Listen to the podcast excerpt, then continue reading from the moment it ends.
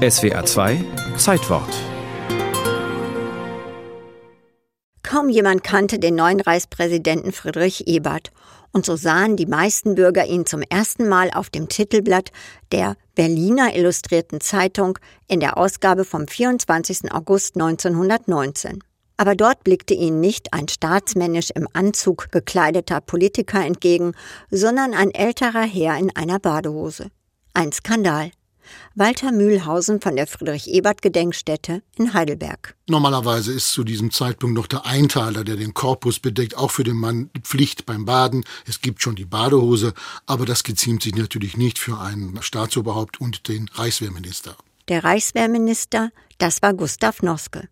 Ebert und Noske hatten sich nichts dabei gedacht im Sommer 1919, als ein Strandfotograf an der Ostsee sie fotografierte. Am wenigsten hatten sie gedacht, dass die Berliner Illustrierte Zeitung das Foto veröffentlicht. Geplant war es für die Ausgabe vom 24. August 1919. Das war ein Sonntag.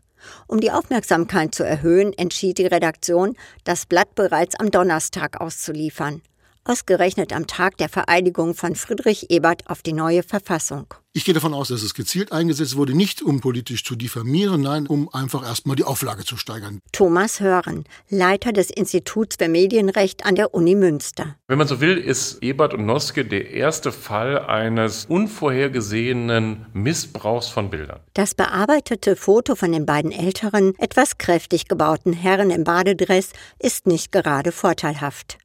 Das Volk, noch an kaiserlichen Prunk gewöhnt, ist geschockt. Doch das ist erst der Anfang. Eberts politische Gegner setzen eine Postkarte in Umlauf. Man sieht Reichspräsident Friedrich Ebert und Reichswehrminister Noske in dem Badehosenbild, umrahmt von Kaiser Wilhelm II. und Paul von Hindenburg in Paradeuniformen. Zwischen ihnen und dem halbnackten Demokraten steht die Zeile Einst und jetzt. Damit wurden die einfachen Gemüter angesprochen, um zu zeigen, was eigentlich aus diesem herrlichen Kaiserreich geworden ist, eine Republik, die sich selbst entblößt. Egal, wo der frisch vereidigte Reichspräsident Ebert nun hinkommt, die Badehose flattert ihm voran. Das Foto wird zur Lachnummer und das Satiremagazin Kladderadatsch dichtet zur Melodie von Heil dir im Siegerkranz folgenden Text. Heil dir am Badestrand, Herrscher im Vaterland, heil Ebert dir.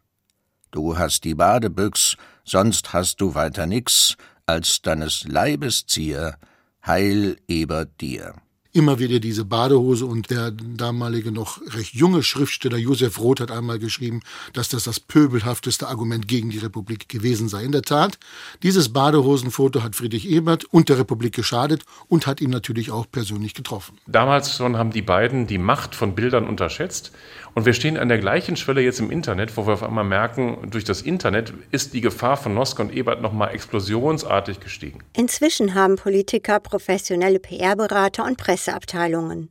Trotzdem gelang 2005 auf Ischia dem Paparazzi ein Schnappschuss. Kanzlerin Angela Merkel heimlich fotografiert, wie sie in einem dunkelblauen Badeanzug den Fluten entsteigt.